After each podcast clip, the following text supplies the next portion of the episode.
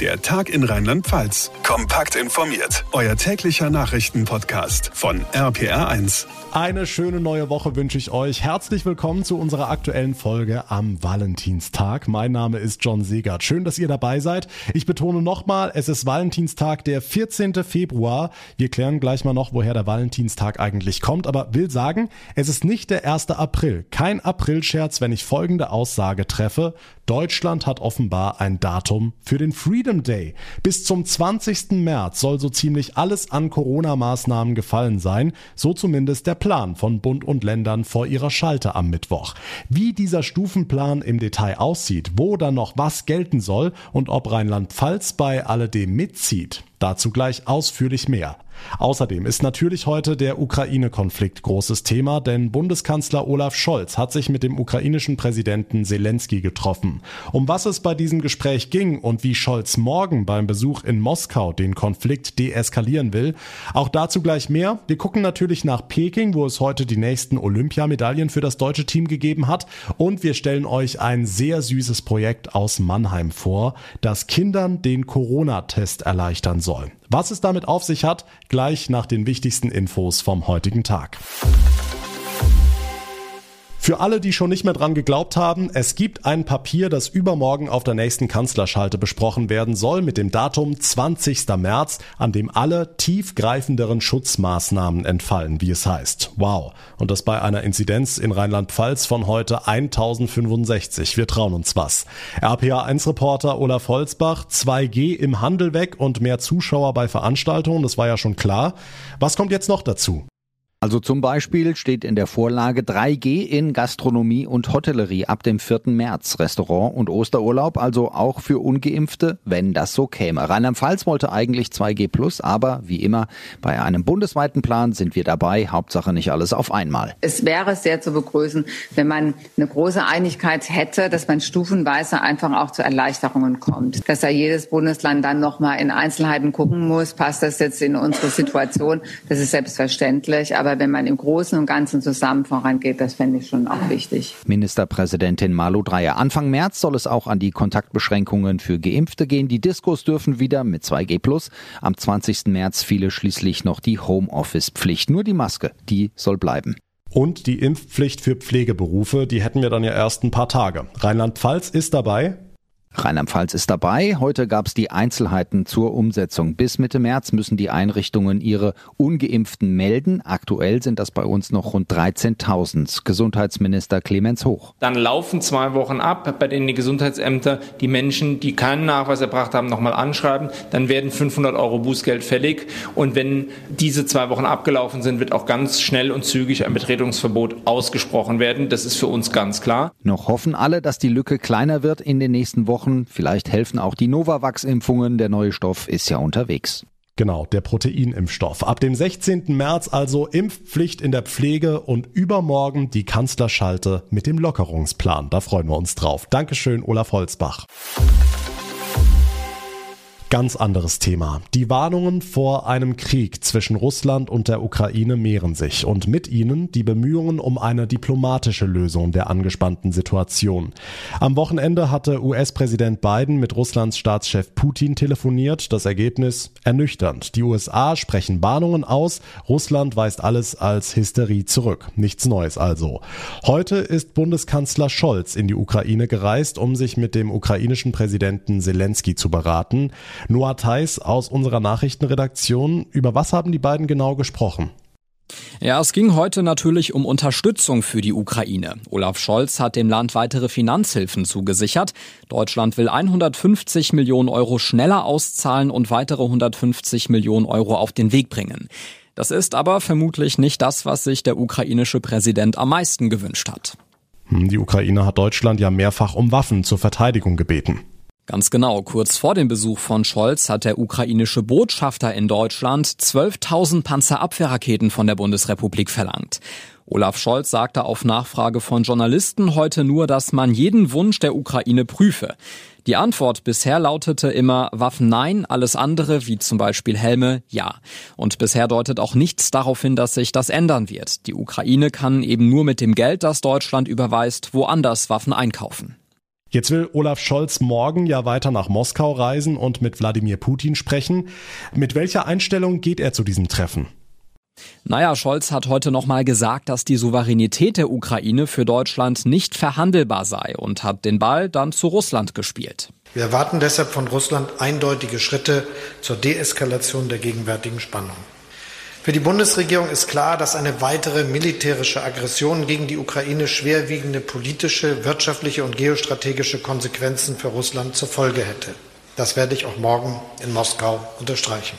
Also an der grundlegenden Haltung Deutschlands im Ukraine-Konflikt hat sich nichts geändert. Deutschland hilft der Ukraine ja, vor allem mit Geld und Schutzausrüstung, aber nicht mit Waffen. Und Deutschland droht Russland mit Sanktionen, sollte das Land die Ukraine tatsächlich angreifen. Bisher hat dieser Ton, den ja auch viele andere Länder an den Tag legen, Putin nicht zum Umdenken bewegt, wie es scheint. Und auch von dem Treffen morgen zwischen Putin und Scholz sollten wir uns keine großen Überraschungen erhoffen. Wir werden jedenfalls sehen, was bei rumkommt. Dankeschön, Noah Theis. Vor wenigen Tagen wäre er 90 Jahre alt geworden. Horst Eckel, Fußballlegende aus Kaiserslautern. Seit seinem Tod vor zwei Monaten wurde über ein Ehrengrab in seinem Heimatdorf Vogelbach diskutiert. Nach langem Hin und Her steht jetzt fest, der WM-Held von 1954 bekommt ein Ehrengrab. RPA1-Reporterin Lea Wegerle über einen Fußballer und sein besonderes Verhältnis zur Heimat.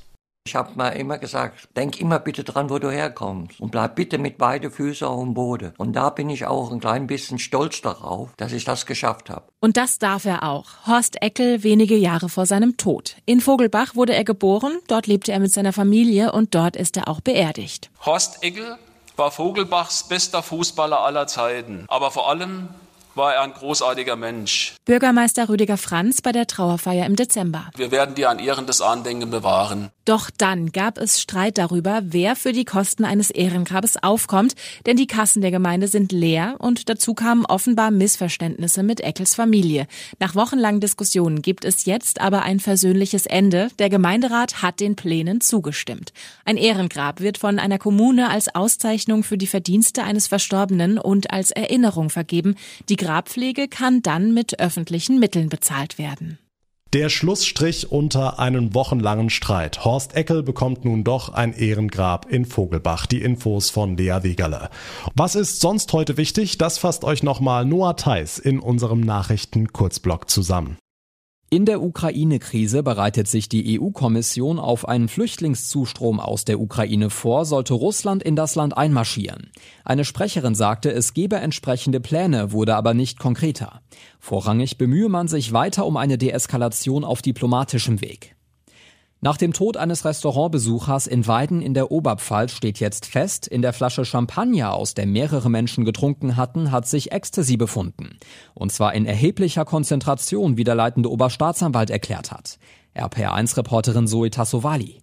Der Champagner war also vergiftet. Bleibt die Frage, wie die Droge in die Flasche geraten ist und wer dahinter steckt. Einen gezielten Anschlag schließen die Ermittler aus. Es wird aber wegen fahrlässiger Tötung in alle Richtungen ermittelt.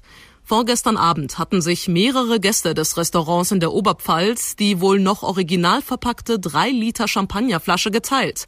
Acht Menschen kamen kurz darauf mit Krampfanfällen und Schaum vor dem Mund ins Krankenhaus. Ein 52-Jähriger starb. Die Überbrückungshilfen für Unternehmen, deren Umsätze wegen Corona eingebrochen sind, werden bis Ende Juni verlängert. Das hat das Bundeswirtschaftsministerium heute angekündigt. Die Überbrückungshilfe 4 läuft bisher bis Ende März. Unterstützt werden Unternehmen mit einem Corona-bedingten Umsatzeinbruch von mindestens 30 Prozent. Das Ahrtal soll nach der Hochwasserkatastrophe aufblühen. Freiwillige wollen private Gärten mit Blumen und Pflanzen aufhübschen. Zwar habe dies für viele Betroffene nach wie vor nicht die oberste Priorität, trotzdem sei es mental ein wichtiges Zeichen, um aus dem grauen Alltag herauszukommen. Das sagte Initiator Marc Ulrich. Es gebe für die Aktion bereits rund 140 Anfragen. Zugegeben, es gibt wahrlich schönere Dinge, als sich für einen Corona-Test mit dem Stäbchen tief in der Nase rumbohren zu lassen. Und wenn es uns Erwachsenen schon derart unangenehm ist, wie geht's dann erst den Kindern? Teilweise herrscht in den Testzentren ein sehr rauer Ton und auf Kleinkinder wird da nicht gerade Rücksicht genommen. Das hat eine Gruppe von Mannheimer Eltern jetzt auf die Idee gebracht, ein Testzentrum speziell für Kinder aufzumachen.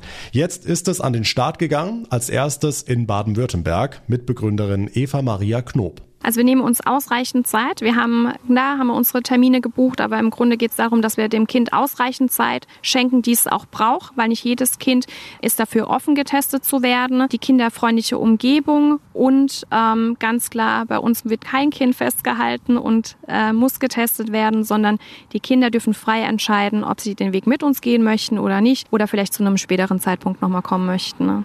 Begrüßt werden die Kinder mit Luftballons, lustigen Hüten und Kindermusik. Wir haben uns leicht verkleidet, natürlich alles nach Hygienevorschrift. Die Kinder kriegen von uns auch nach dem Testen immer ein Goodie mit und einfach freundlich und äh, willkommen sind die Kinder, aber auch natürlich ganze Familien. Denn Mama und Papa können sich hier auch gleich testen lassen und das zu familienfreundlichen Öffnungszeiten, etwa vor der Kita, nach der Kita und auch am Wochenende. Bei den Kleinen kommt dieses Angebot an. Es war gut und man kriegt hier Süßigkeiten, Ballons und so. Das erste Kindertestzentrum in Baden-Württemberg beim Mannheimer Hockey Club. Ein Strauß Rosen, ein anderes kleines Geschenk oder ein Kuss von Herzen. Kommt alles gut an heute am Valentinstag. Nur, woher kommt der Tag eigentlich? Woher hat der Tag seinen Namen? Was hat das alles mit Valentin zu tun? Oh je, da bin ich überfragt. Ist das nicht eine amerikanische Erfindung oder? Weiß nicht, wahrscheinlich sowas wie der Nikolaus. Ich habe keine Ahnung. War das was Christliches? Also es ist natürlich auch der Tag der Liebe und mein Namenstag. Ich glaube vom St. Valentin. Wer hat Liebe verschenkt, oder? Stimmen aus Mainz. Der Valentinstag kommt tatsächlich vom heiligen Valentin. Sven Herget aus der RPA1 Kirchenredaktion, hilf uns. Wer war das genau? Valentin, das war ein armer Priester Gelebt hat er um 300 in der Nähe von Rom und er war nicht nur ein Kämpfer fürs Christentum, sondern auch ein echter Romantiker. Die Legende erzählt, dass er frisch verheirateten Paaren Blumen aus seinem Garten geschenkt hat. Und er hat geholfen, wenn es in der Partnerschaft kriselt. Was dem Kaiser aber mächtig gegen den Strich ging, war, dass Valentin Liebespaare getraut hat. Hiermit erkläre ich sie zu Mann und Frau. Darunter auch Soldaten. Und die durften nach damaligem kaiserlichen Befehl eigentlich gar nicht heiraten. Und es kommt noch dicker. Valentin hat die Paare nach christlichem Ritus getraut und eben nicht nach römischem. Zu viel für den Kaiser. Daher befahl er, Valentin zu enthaupten. Valentin ist also für seinen Glauben gestorben und das Ideal der wahren Liebe. Und deshalb gibt's den Valentinstag. Noch mehr Infos dazu findet ihr bei uns im Netz auf rpa1.de slash himmlisch. Zum Sport. Und da gucken wir natürlich direkt nach Peking. Die deutschen Skispringer haben im Teamwettbewerb bei den Olympischen Winterspielen die Bronzemedaille geholt. Karl Geiger und Co. mussten sich nur dem neuen Olympiasieger Österreich und Slowenien geschlagen geben. Thomas Bremser verfolgt für uns die Spiele vor Ort in Peking. Thomas, wie groß war denn die Freude beim deutschen Team? Damit haben ja nur die wenigsten gerechnet, ne? Ja, es waren zwei schwere Wochen für die Mannschaft, darum war die Freude auch brutal groß. Markus Eisenbichler schrie schon direkt nach seinem zweiten Sprung seine Freude raus. Das war gut zu hören im fast leeren Stadion. Am Ende war es dann Karl Geiger, der die Medaille sicherte nach seinem Bronze im Einzel. Bei Eurosport war er richtig zufrieden. Ich bin mega happy, dass wir es jetzt auch noch mit dem Team geschafft haben. Das war unser großes Ziel und Bronze, Medaille, geil. Es war ein hauchdünner Vorsprung vor Norwegen bei minus 22 Grad und eisigem Wind. Gar nicht erfreulich ist dagegen ein Dopingfall, der die Spiele diesmal wieder überschattet. Es geht um die erst 15-jährige Eiskunstläuferin Kamila Valjeva aus Russland. Die hat nachweislich gedopt, darf jetzt trotzdem morgen antreten. Warum? Ja, der Fall ist kompliziert. Die positive Dopingprobe stammt schon vom Dezember, wurde aber jetzt erst bekannt. Das alleine ist schon sehr merkwürdig. Und es sind auch noch viele Details unklar. Bis dahin heißt es im Zweifel für die Angeklagte, zumal sie noch sehr jung sei, sagt Mathieu Reb vom Internationalen Sportgerichtshof. Preventing the athlete to compete at the Olympic Games would cause her irreparable harm. Ja, er sagt quasi, es wäre unfair für die 15-Jährige, wenn sie im Einzel nicht antreten dürfe, weil die Beweislage halt noch unklar ist. Schauen wir noch schnell auf den Spieltag morgen. Schon um kurz nach 5 Uhr geht es für Deutschland um den Einzug ins Viertelfinale. Dafür muss ein Sieg her gegen die Slowakei. Wie groß sind die Chancen für uns? Also die Chancen stehen eigentlich ganz gut. Zum einen, weil die besten Jahre der Slowakei schon länger zurückliegen und das Team hier bislang Probleme hatte.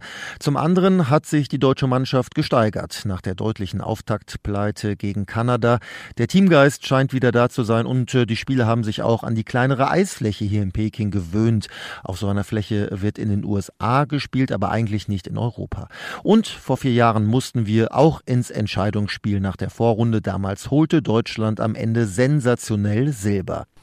Na, das klingt doch gar nicht schlecht. Dankeschön, Thomas Bremser nach Peking. Und das war der Tag in Rheinland-Pfalz für heute. Ich würde mich sehr freuen über eine kurze Bewertung bei Spotify oder bei Apple Podcasts oder auch, wenn ihr mir euer Feedback zukommen lasst. Alle Kontaktmöglichkeiten, Links und Adressen findet ihr in der Folgenbeschreibung. Mein Name ist John Segert. Ich bedanke mich ganz herzlich für eure Aufmerksamkeit und euer Interesse. Wir hören uns dann morgen in der nächsten Folge wieder. Bis dahin macht's gut, einen schönen Abend und vor allem bleibt gesund. Der Tag in Rheinland-Pfalz, das Infomagazin, täglich auch bei RPR1. Jetzt abonnieren.